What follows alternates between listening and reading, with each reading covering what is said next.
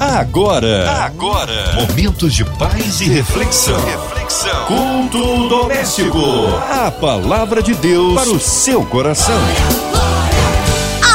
Deus é tremendo, Deus é tremendo. Estamos juntos aqui no Ardação 93 para mais um culto doméstico. Com a gente ele, Pastor Júlio Teixeira, da PIB em K11, Nova Iguaçu. Que alegria recebê-lo aqui em mais um culto, pastor. Boa noite, graça e paz do Senhor Jesus para todos os nossos irmãos, nossas irmãs, nossos ouvintes da Rádio 93. A você, minha irmã Márcia Cartier graça e paz. Amém. Um abraço a todos aí da PIB em K11, ali em Nova Iguaçu. Hoje a palavra no Novo Testamento, pastor. João, capítulo 15, versículos de 5 ao versículo de número 9. João, evangelista João, 15, do versículo 5 ao versículo 9. A palavra de Deus para o seu coração. Eu sou a videira, vocês são os ramos. Quem permanece em mim e eu nele, esse dá muito fruto, porque sem mim vocês não podem fazer nada. Se alguém não permanecer em mim, será lançado fora, à semelhança do ramo, e secará. E o apanham, lançam no fogo e o queimam. Se permanecerem em mim e as minhas palavras permanecerem em vocês, pedirão o que quiserem e lhes será feito. Nisto é glorificado o meu Pai que vocês deem muito fruto, e assim mostrarão que são meus discípulos. Como o Pai me amou, também eu amei vocês. Permaneçam no meu amor. Palavras do Senhor Jesus, palavras do nosso Mestre, aquele que intitula-se e realmente é a videira verdadeira, a, a árvore, a vide que produz frutos, frutos que permanecem, frutos verdadeiros, frutos que nos dão vida. Muito interessante e muito conhecido esse capítulo, e muito conhecido esses ditos de Jesus, quando ele, no primeiro versículo, versículo que nós não chegamos a ler, mas no primeiro versículo, quando ele se intitula como a videira verdadeira, ele também deixa claro que existem a, existe a videira, existem os ramos, mas que acima de tudo existe o lavrador, aquele que cuida da videira, aquele que de onde vem toda a seiva que não só passa pela videira, mas também vai para os ramos. E quem são os ramos? Os ramos somos nós, seus discípulos. Isso fica bem claro no transcorrer do texto, no, no decorrer aqui, quando Jesus vai falar, e ele aqui fala para os seus discípulos, ele aqui provavelmente assentado, conversando com eles, ensinando em todo o tempo, ele se dirige, sem dúvida alguma, aos seus discípulos. Interessante que, quando nós olhamos todo o contexto em que está escrito uh, esse episódio, é, esse, esse discurso de Jesus, nós vemos que antes, no capítulo anterior, Jesus, ele também num texto demasiadamente conhecido, João 14,6, quando ele fala que ele é o caminho, que ele é a verdade, que ele é a vida, Jesus ele começa a falar é, a respeito do ministério dele, já olhando para o final do ministério dele terreno e dando então aos seus discípulos o entendimento e mais do que isso, dando a autoridade de que eles assumiriam esse ministério e então faria ali uma passagem de bastão, mas que eles não estariam de forma alguma sozinhos. Jesus no capítulo 14, ele fala que ele é o caminho. Jesus no capítulo 14, ele diz que uh, deixa com os seus discípulos a paz dele. E não era uma paz qualquer. Não era a paz que o mundo é, diz que tem ou que pode ter. Mas Jesus diz que deixaria da sua paz, aquela mesma paz que a própria palavra de Deus também diz que é uma paz que vai além, que excede a todo entendimento. E que o coração dos seus discípulos não deveria ficar angustiado, nem deveria ficar com medo. Isso a gente vê no versículo 27, que também é um versículo muito conhecido. Eu deixo com vocês a paz. A minha paz lhes dou, não lhe dou, não lhes dou a paz como o mundo a dá. que o coração de vocês não fique angustiado nem com medo. Então, Jesus ali, ele começa a falar a respeito, inclusive, também da vinda do Espírito Santo. Jesus começa a falar, quando ele entra no capítulo 5, quando nós olhamos aqui no capítulo 15, melhor dizendo, nós começamos é, a, a ver Jesus falando a respeito da dificuldade, da diferença entre ser filho de Deus e entre ser um cidadão, né, uma pessoa do mundo. No versículo 18 ele vai dizer: Se o mundo odeia vocês, saibam que antes de odiar vocês, odiou a mim. Então Jesus ele vai dando entender o, o entender a respeito da sua missão e que essa missão seria continu, continuada pela sua igreja. E quando ele fala que a, que a sua missão seria continu, continuada pela sua igreja, ou seja, pelos seus discípulos e hoje nessa geração por nós, os discípulos e discípulas de Jesus, nós precisamos entender que nós precisamos estar ligados a Ele, nós necessitamos estar ligados a Ele.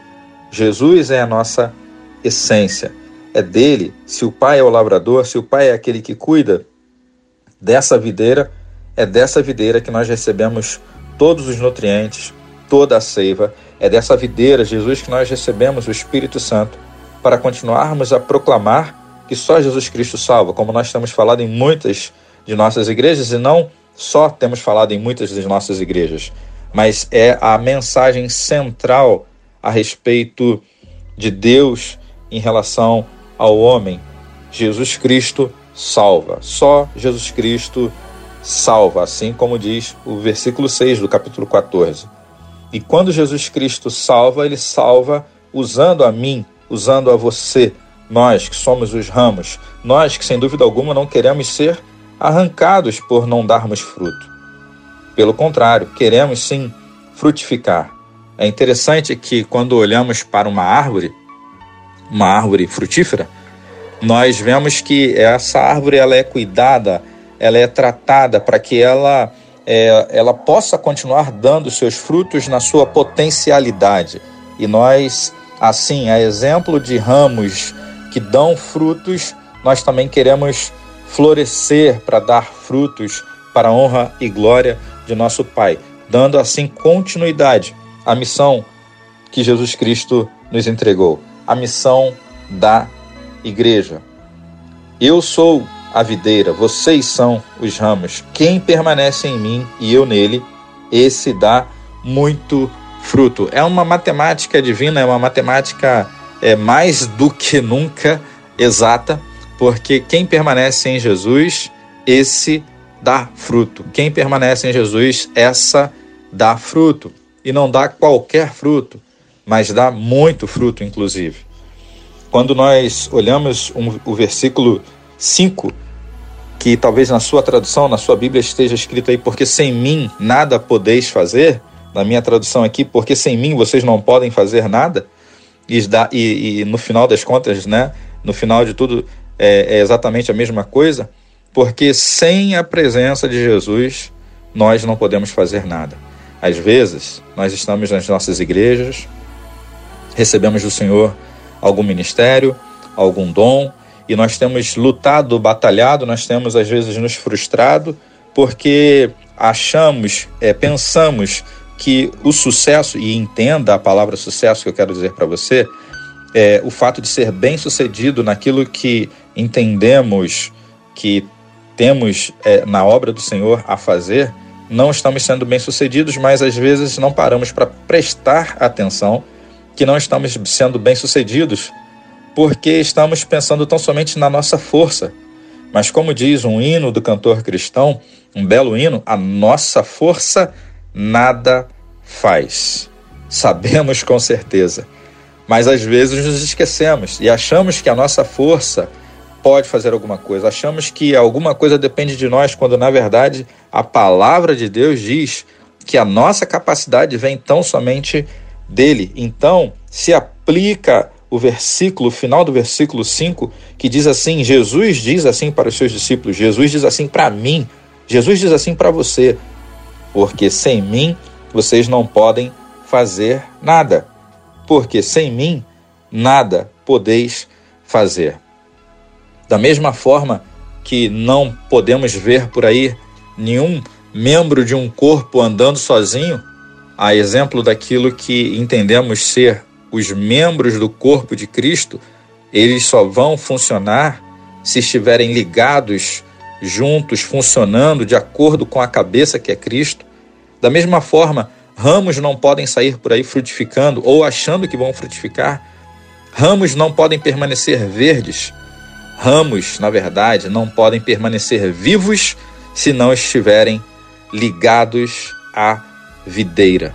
Ramos não poderão ser produtivos se não forem tratados, se não forem limpos, se não forem cuidados pelo lavrador, se não forem cuidados, se não forem tratados por Deus. É Ele quem cuida de nós.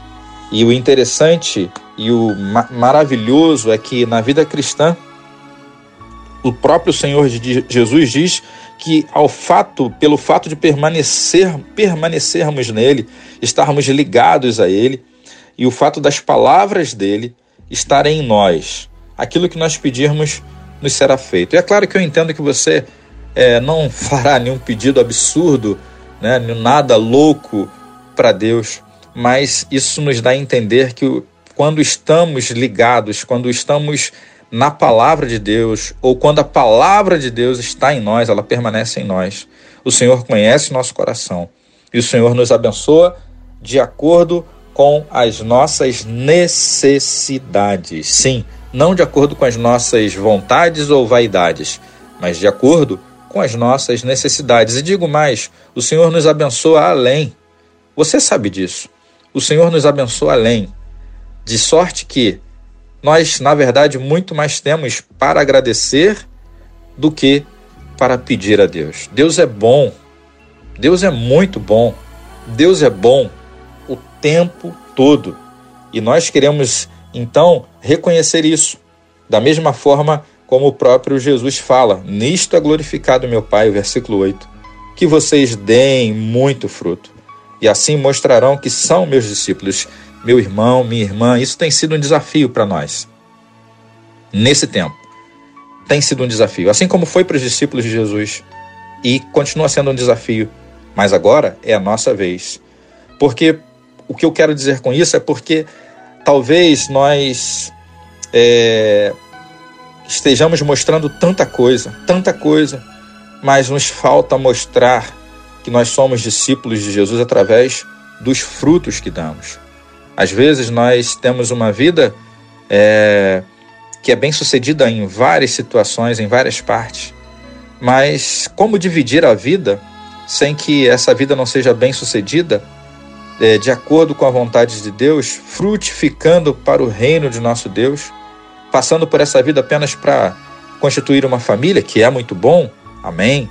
Passando por essa vida apenas é para ter, para ser bem sucedido na vida profissional, isso é muito bom, amém ou em qualquer outra área, mas se não dermos frutos para o Senhor, frutos para esse reino, deixarmos um legado, termos em nossa vida o nome de Deus glorificado, se assim não fizermos, não estaremos mostrando que nós não estaremos mostrando que somos discípulos de Jesus, porque assim como Jesus fez, assim devemos nós também fazer porque sobre ele havia o amor do Pai.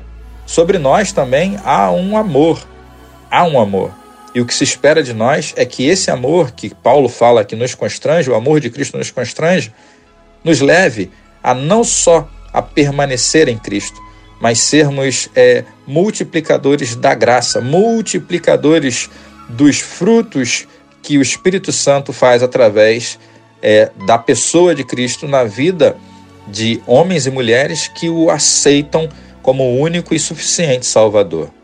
Então nós somos chamados a não só sermos os ramos, nós somos chamados é, não só a permanecermos, mas nós também somos chamados a frutificar.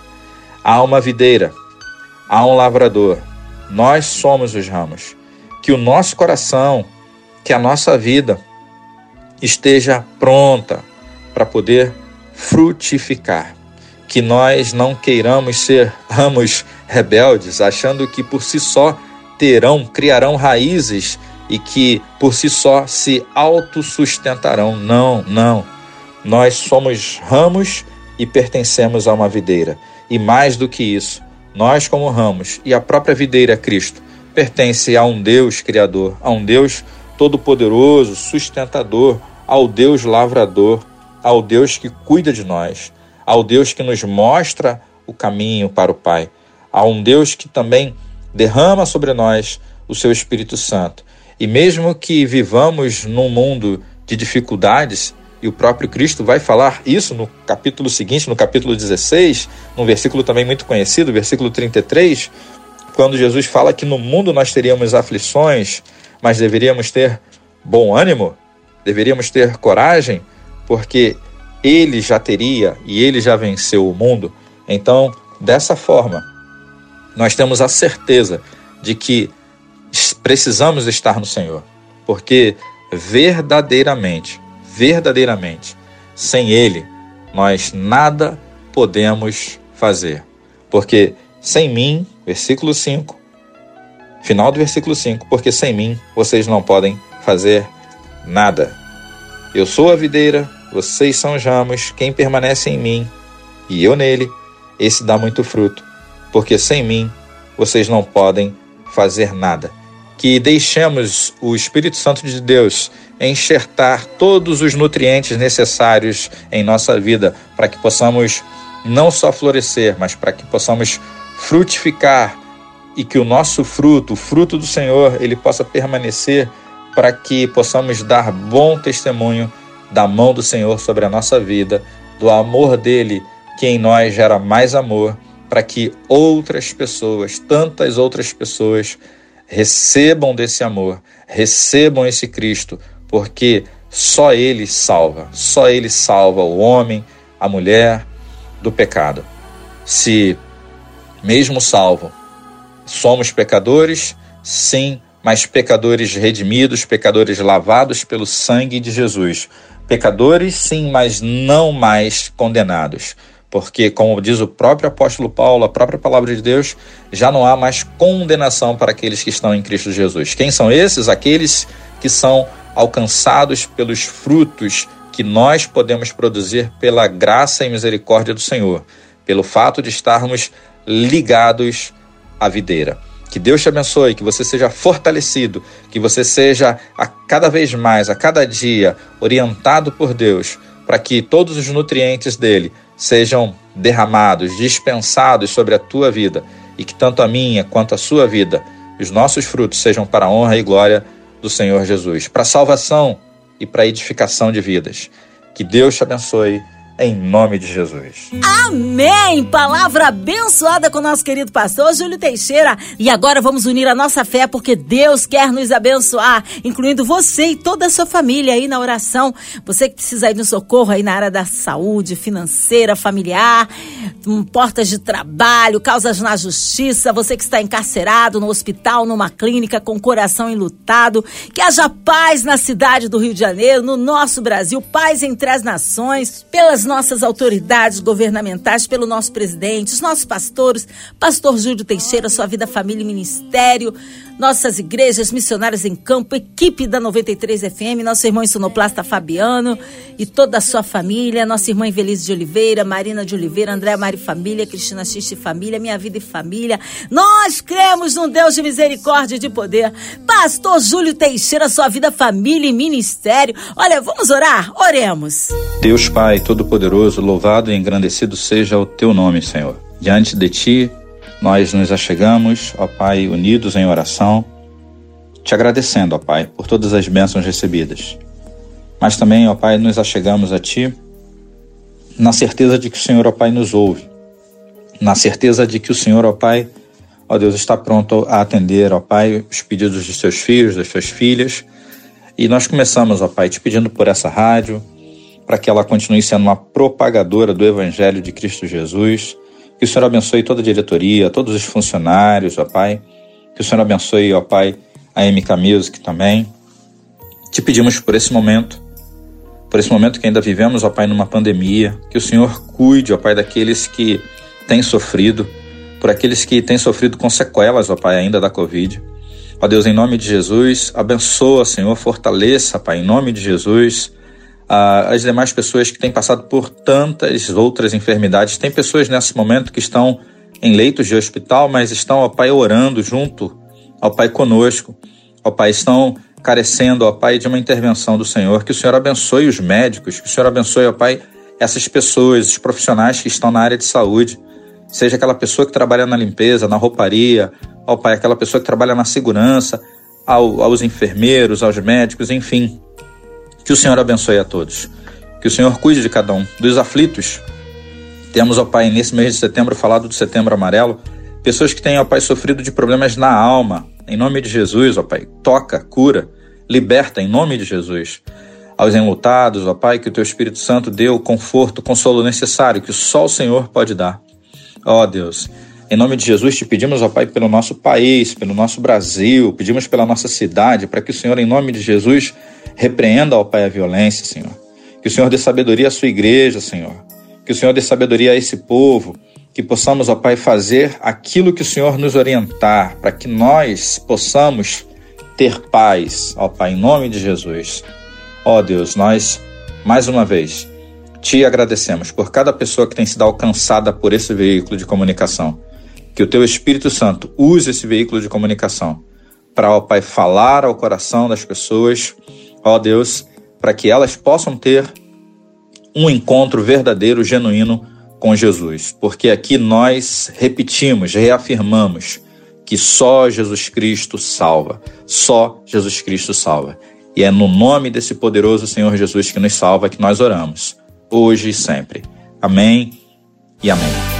Amém! Glórias a Deus! Deus é tremendo, Ele é fiel e opera maravilhas na vida daquele que crê. Mas que alegria, Pastor Júlio, recebê-lo aqui em mais um culto doméstico. O povo quer saber horários de culto, contatos, mídias sociais e essas considerações finais, Pastor. Márcia, muito obrigado, minha irmã querida. Deus abençoe você, sua família, seu trabalho aqui na rádio. Deus abençoe cada funcionário. Deus abençoe os nossos amigos, ouvintes Deus abençoe a vida de cada um, família, se estiverem no trabalho, que Deus abençoe a obra de suas mãos.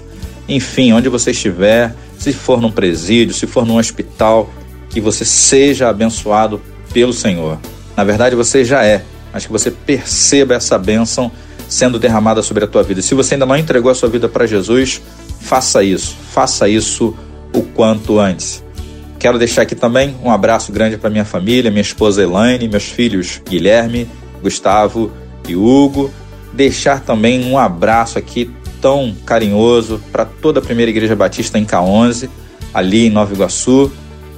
Igreja que tenho pastoreado desde junho, então assim tem sido uma experiência é, abençoadora, sem dúvida alguma. Tenho sido muito abençoado e quero convidar você para estar conosco ali. É Rua Benjamin Chambarelli, número 423. Desceu o viaduto ali de Nova Iguaçu, onde tem um parque ali.